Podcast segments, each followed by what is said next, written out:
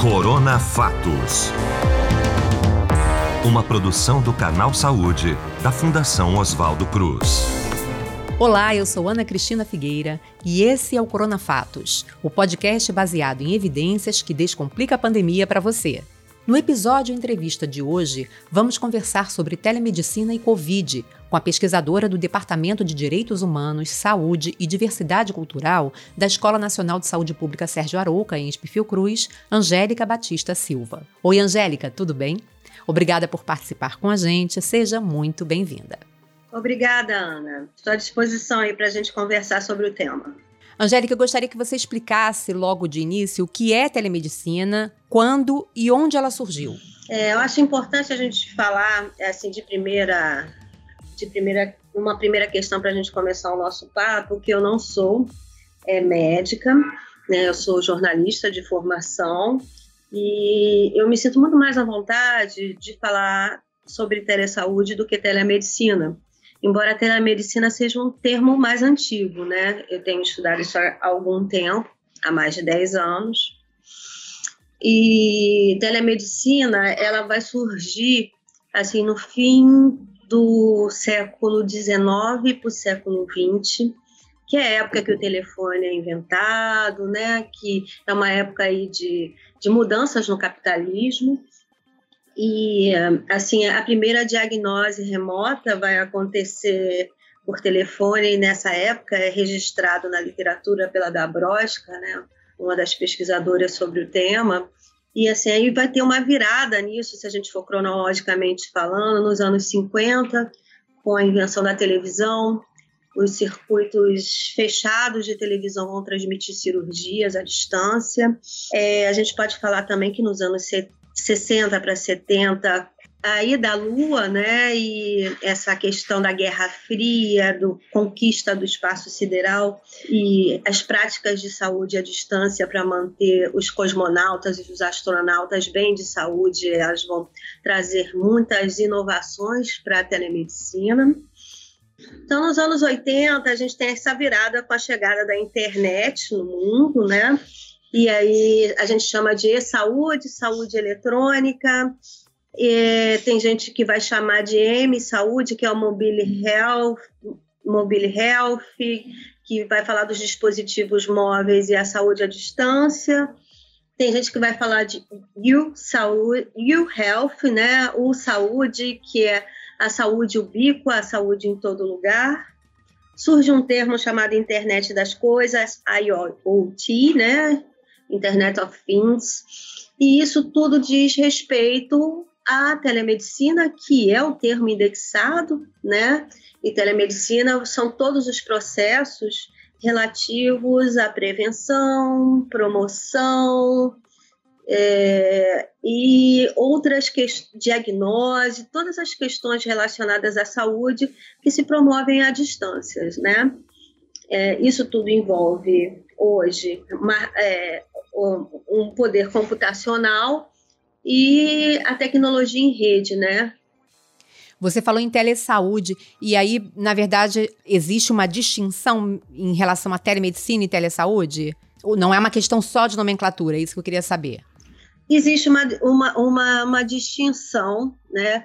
É, e isso é uma briga conceitual grande. É, existe também o termo saúde digital, que é um termo mais recente, ligado aos objetivos do desenvolvimento sustentável, né, que são é, produtos do Objetivos do Desenvolvimento do Milênio, mas que também são produtos dessa mesma discussão, que é a questão da saúde à distância, né, mediada por computação.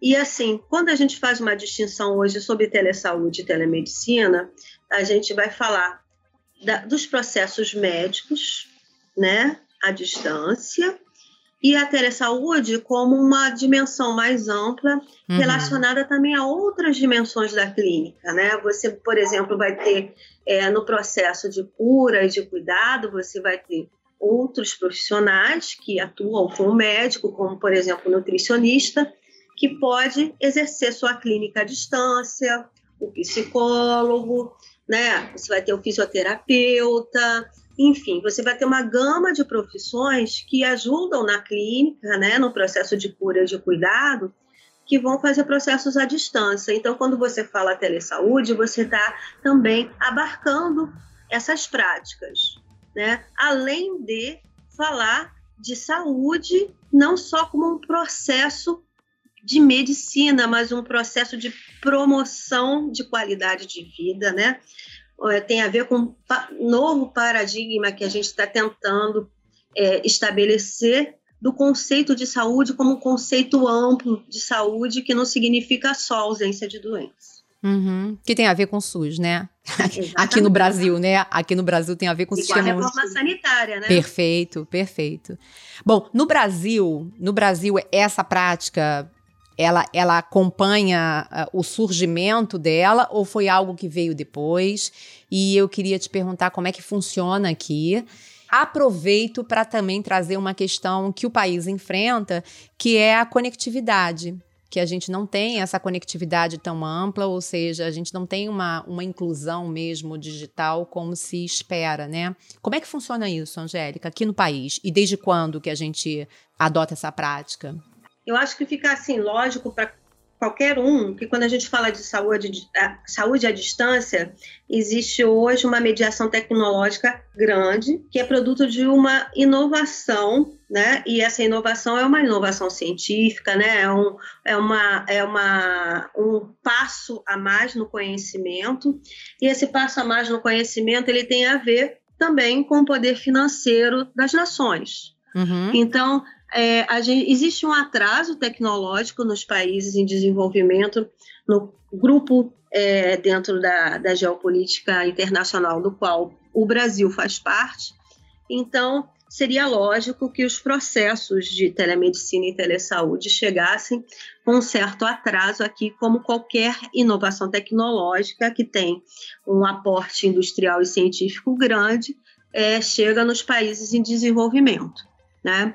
É claro que nós temos algumas exceções, né, que a gente vê na cooperação em saúde, é, às vezes sul, sul norte e sul sul, né? Às vezes nós, países em desenvolvimento, estamos ensinando algumas práticas inovadoras uhum. os países já desenvolvidos, mas assim, em sua maioria, os processos de inovação elas vão surgir nos grandes bolsões de financeiros, né, de, de, com mais dinheiro, mais possibilidades, né, que aí a gente está falando aí de Europa, Japão, Estados Unidos, né, no uhum. norte é, mais rico, vamos dizer assim.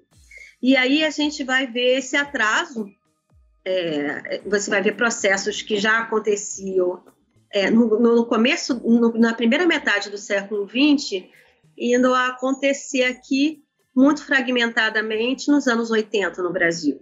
Né? Em algumas experiências em universidades, em sua maioria públicas, como por exemplo a UFMG em Minas Gerais, a USP né, em São Paulo, a Unicamp, que também é precursora no que diz respeito aos processos de telemedicina.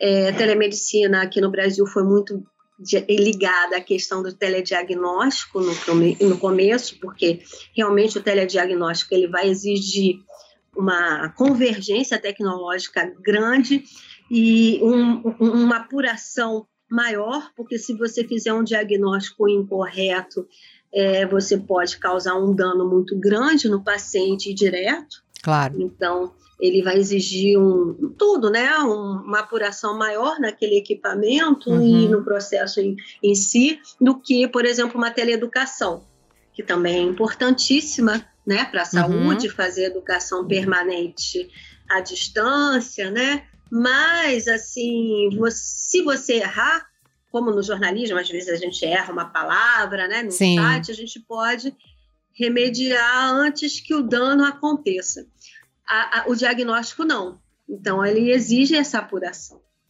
Né? E, e, mais, assim, convergência de tecnologias para a precisão do ato. Então, assim, ele vai surgir nos anos 80, em, nos anos 2000, isso já é falado em vários lugares. Na, na, esfera pública, isso vai ser citado no Conselho Nacional de Saúde, na Agência Nacional de Telecomunicações também, como uma estratégia para o Brasil. Né? E em 2005 surge a rede universitária de telemedicina como um projeto para o Brasil, né, é, é estabelecido pela Rede Nacional de Ensino e Pesquisa, que também é uma instância nova, ela surgiu em 1989, e então ela vai, a rede universitária de telemedicina ela surge como um projeto da Rede Nacional de Ensino e Pesquisa para conectar os hospitais universitários dentro das universidades públicas brasileiras, né? Então ela surge com uma carta convite para várias universidades que já tinham é, projetos de telemedicina variados. Para vocês terem ideia, na Universidade Federal da Bahia já havia um processo de telemonitoramento em unidades de terapia intensiva, incipiente, mas já existia, ele que baseou o projeto original da Rede Universitária de Telemedicina da UFBA. Então já haviam várias experiências, é, porque os nossos cientistas estavam e estão em contato com o que está acontecendo no mundo. E aí disso, em 2000, um ano depois, né, em 2006, é, a, a RUT se estabelece mesmo, né? Enfim, a, a, inauguração. E em 2007, o Ministério da Saúde no Brasil uhum. vai é, lançar um projeto piloto que vai virar, que é o ponto de partida para o Programa Nacional Telesaúde Brasil Redes do de projeto piloto vira programa, né? Para vocês verem como é que foi é, é, é exitosa, é, exitosa essa iniciativa, né? Sim. Esse projeto piloto ele estabelece, se eu não me engano, nove ou dez estados é, núcleos de telesaúde com foco no fortalecimento da atenção primária em saúde.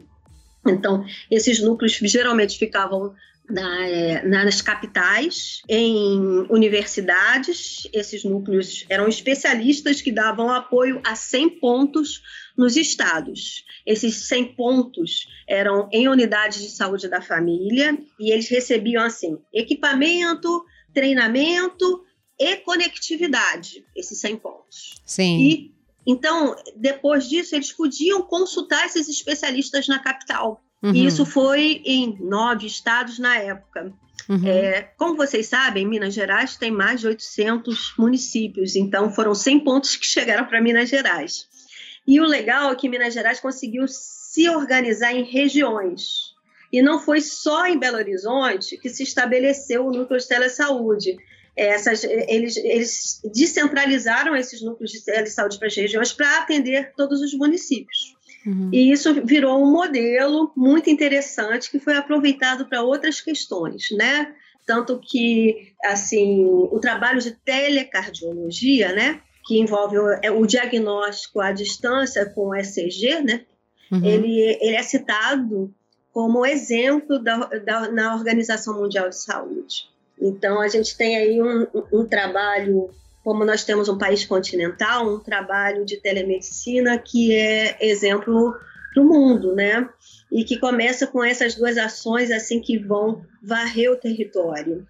Hoje a rede universitária de telemedicina ela também se abriu à, à saúde suplementar e existem mais de 130 pontos espalhados no Brasil né, o Hospital Conceição, o Albert Einstein, o Sírio Libanês, fazem parte da rede universitária de telemedicina, vários, vários pontos privados também, né? Mas isso começou lá, começou lá, como eu, eu disse para vocês, em 2006, e só com o poder público.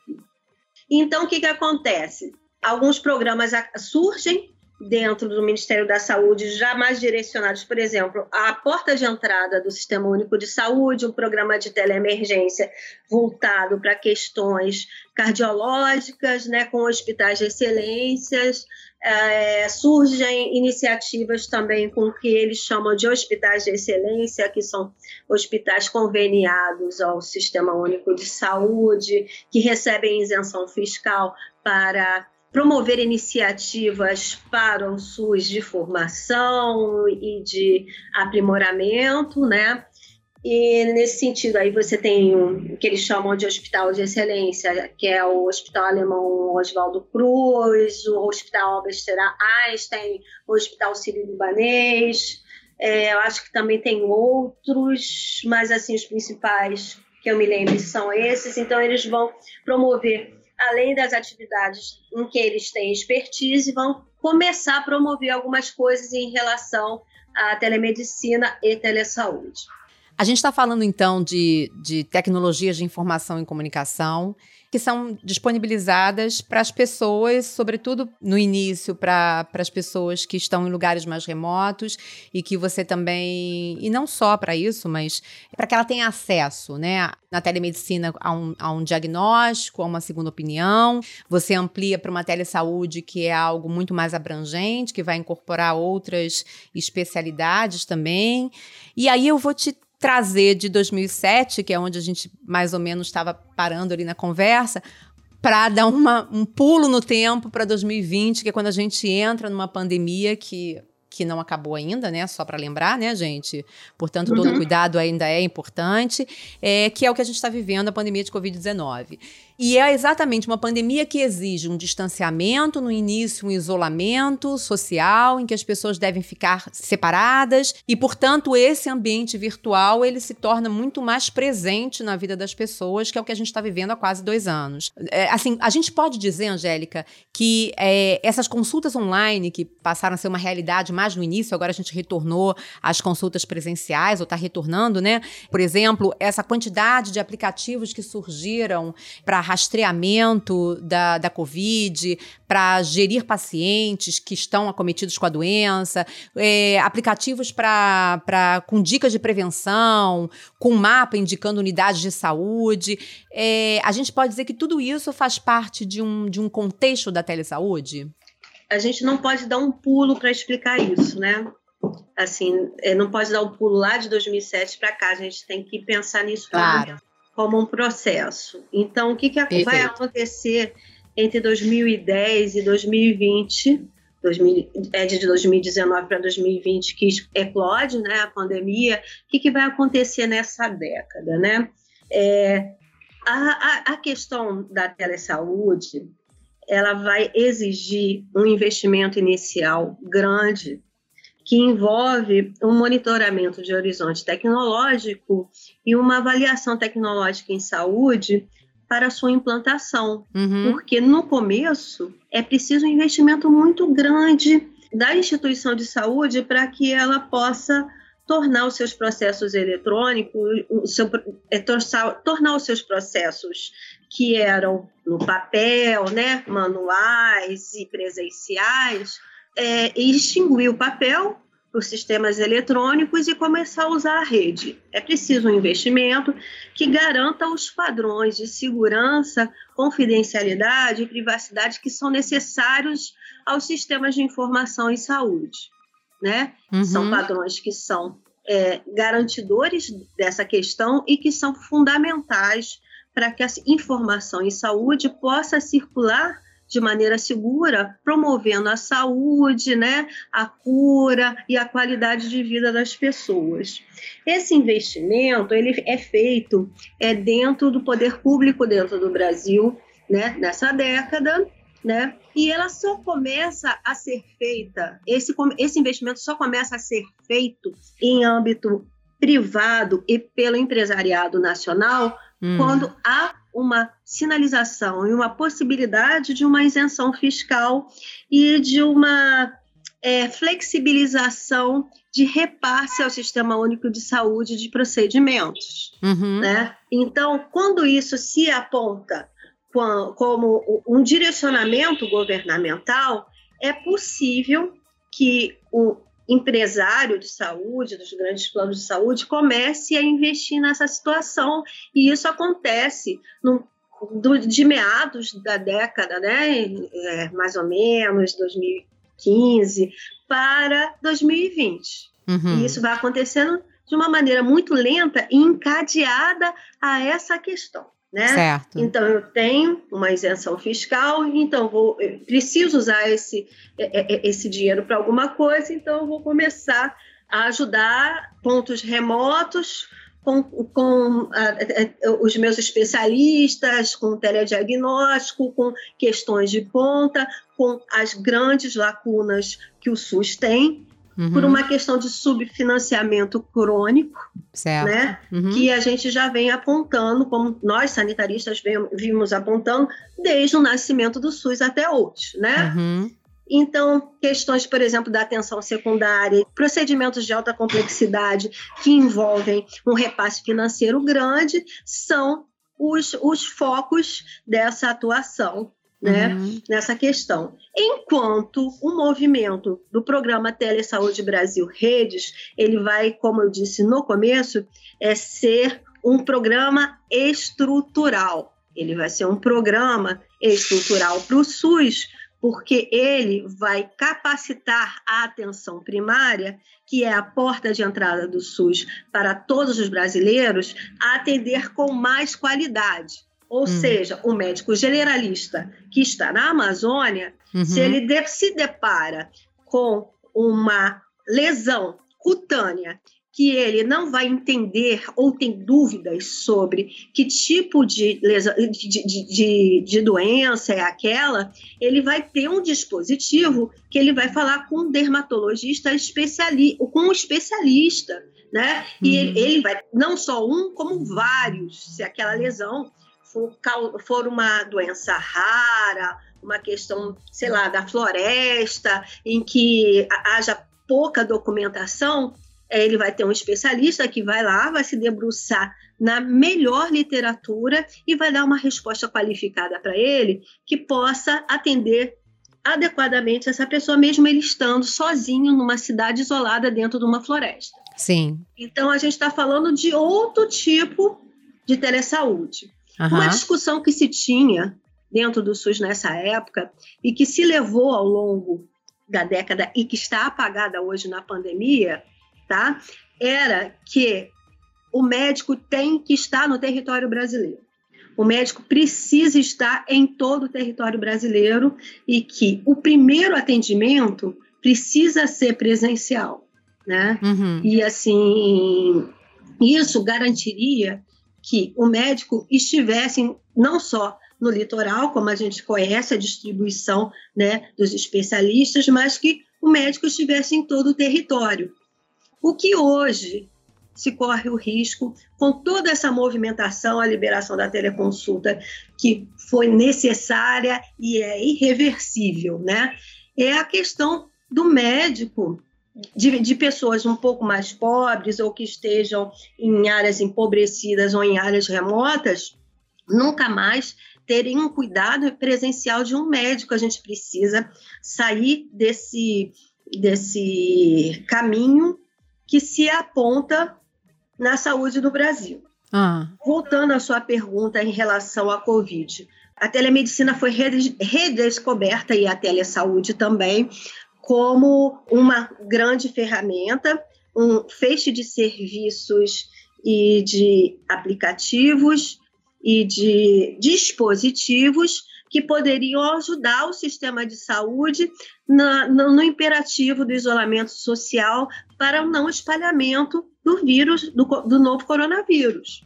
Então, uhum. foi, um, foi e continua sendo um, um serviço estratégico e fundamental para garantir a saúde e que menos pessoas estivessem contaminadas com essa grave doença aí que matou mais de 600 mil vidas aqui no território brasileiro. Acontece que é, o que estava sendo pensado para auxiliar o médico em serviço começou a ser pensado para substituir o médico e o profissional de saúde em serviço. Antes da pandemia, houve um, um boom, uma explosão hum. de planos de saúde populares no Brasil inteiro, né? de clínicas uhum. populares que estavam justamente cobrindo as lacunas de um SUS subfinanciado. As pessoas precisavam fazer cirurgias eletivas e ficavam esperando anos Aí abriu uma clínica popular do lado, em que ela parcelava em 5 mil vezes, uhum. é, num preço um pouco mais acessível, essa cirurgia que ela estava esperando, uhum. entre outras situações que a pessoa não conseguia ser atendida no SUS, nos grandes centros urbanos e em outras localidades. Isso estava acontecendo antes da pandemia e foi potencializado com a pandemia com a liberação da teleconsulta. Então, hoje existe Hoje, a teleconsulta virou um, um grande apelo de marketing da saúde privada e da saúde suplementar, né? Uhum. E, e, é como uma grande inovação, né? Como se ela não, não existisse antes. Realmente, a teleconsulta era proibida antes da lei, tá? É, na verdade, o que se fazia no SUS e nessas, nessas coisas que eu citei era a teleconsultoria, não havia um contato profissional de saúde paciente direto, tinha que ser intermediado por outro profissional de saúde. É óbvio que o paciente estava no processo, mas do outro lado tinha que haver um profissional de saúde para que esse contato à distância acontecesse, a teleconsulta não.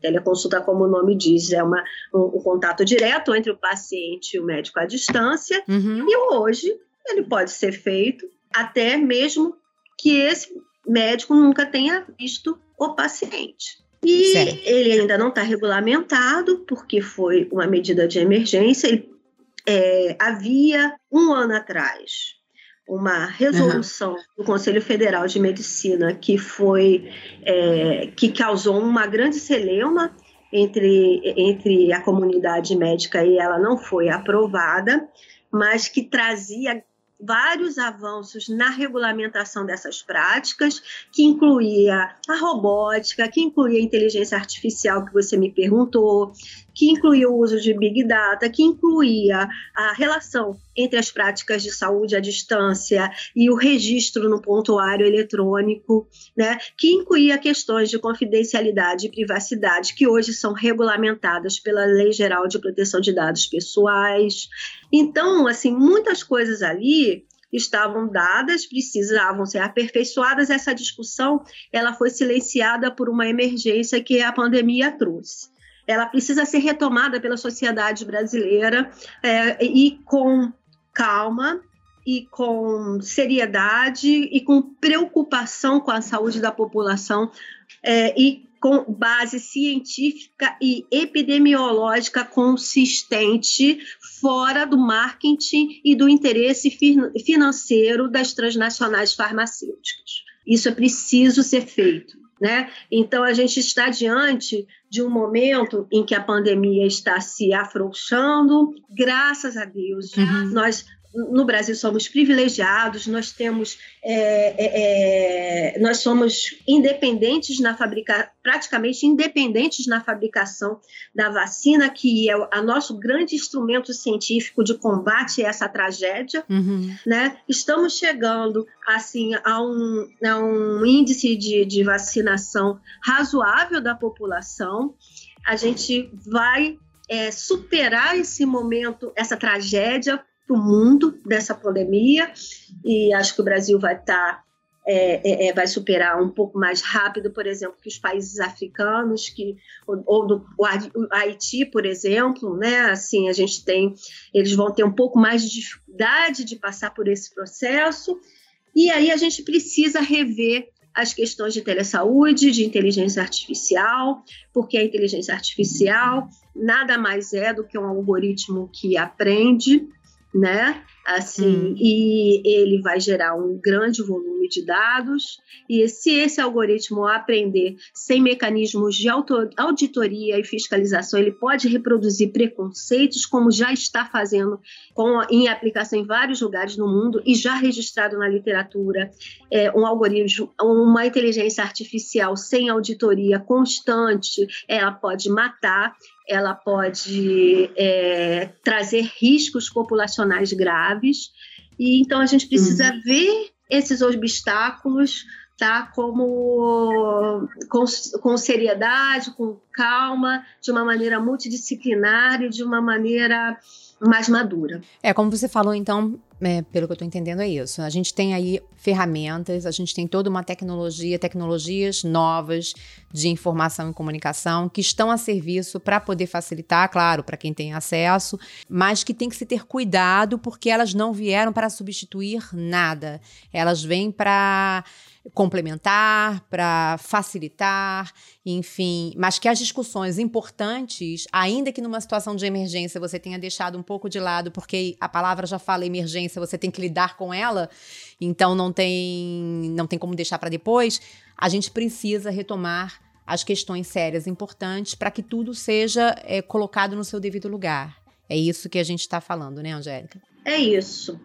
É, Ana, e assim, a necessidade de uma formação do profissional de saúde para lidar com essas tecnologias é para ontem, de uma uhum. formação que não envolva só a capacitação, mas que envolva um relacionamento crítico, uma construção crítica com a tecnologia, né? Aquela questão que a gente fala, qual é a diferença entre educação permanente e capacitação, né? A capacitação uhum. você é treinado, a educação permanente ela vai envolver né, aquela a visão crítica do mundo, que é uma coisa do, do construtivismo, né, que Paulo Freire, né, que a própria Emília fala, né, de você ter um, uma relação crítica com o que você está aprendendo, para uhum. que você possa dar aquele passo adiante e que você possa aperfeiçoar aquela determinada realidade.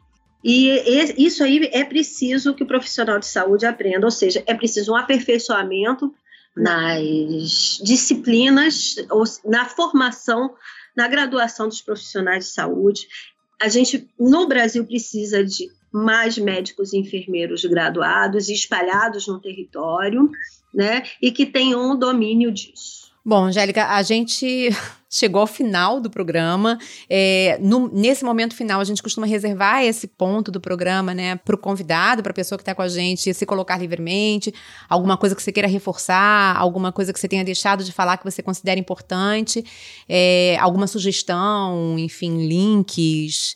Enfim, o que você achar interessante para quem nos ouve, é, o espaço é todo seu. Maravilha, obrigada, Ana. Assim, uma coisa que eu não falei durante toda a nossa conversa foi sobre o, esclareci o paciente esclarecido, o usuário esclarecido, eu diria mais o cidadão esclarecido sobre toda essa questão que eu falei que ocorreu no Brasil.